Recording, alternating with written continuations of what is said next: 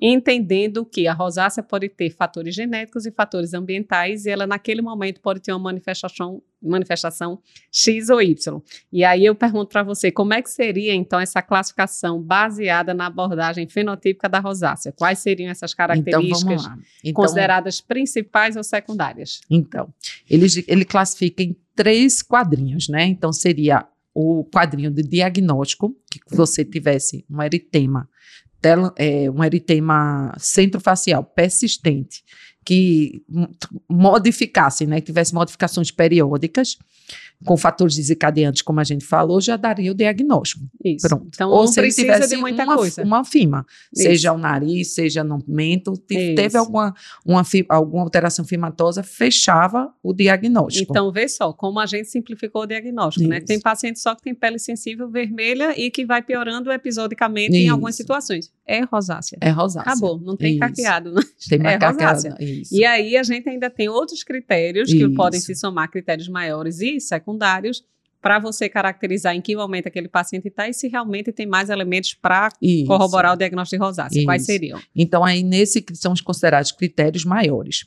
Então, ele considera o critério maior seria a formação de um flush, que ele bota, pode ter pápulas e pústulas, é, telangiectasias ou manifestações oculares. Então, seriam quatro elementos. Isso. Flushing, pápula e pústula, telangiectasia e alteração ocular. A alteração ocular aqui ele já inclui várias coisas, né? Seria, seria a presença de telangiectasia na margem da pálpebra, isso é uma coisa que a gente vê muito, aquele isso. olho à borda, né? Palpebral bem vermelha, cheia de telangiectasia, um padrão de blefarite crônica recidivante e a ceratite conjuntivite até escleroceratite com o paciente que coça, que Isso. fica sempre com aquele olho bem irritado. Isso. Então, qualquer uma dessas manifestações oculares pode ser considerado Aí, um critério maior. Exatamente. Então, vamos dizer que para você, você não fechasse o diagnóstico, mas tinha aqui sintomas de critérios maiores, sinais de critérios maiores. Para fechar com critérios maiores, a gente teria que ter pelo dois, menos dois, dois, critérios. dois critérios, certo? O diagnóstico a gente já fecha mas com realmente, se a gente não tiver o diagnóstico firmado, vamos dizer, o paciente chega para a gente com pápula e pustelangiectasia.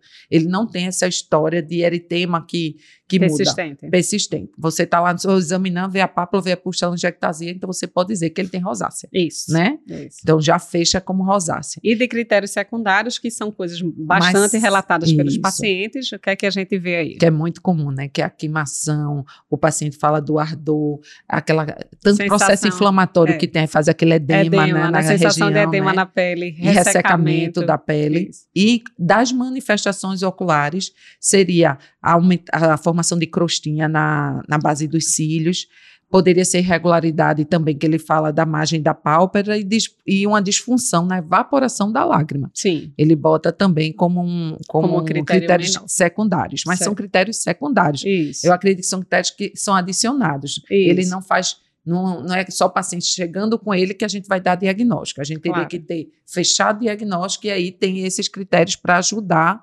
a finalizar melhor esse nosso diagnóstico, né? Perfeito.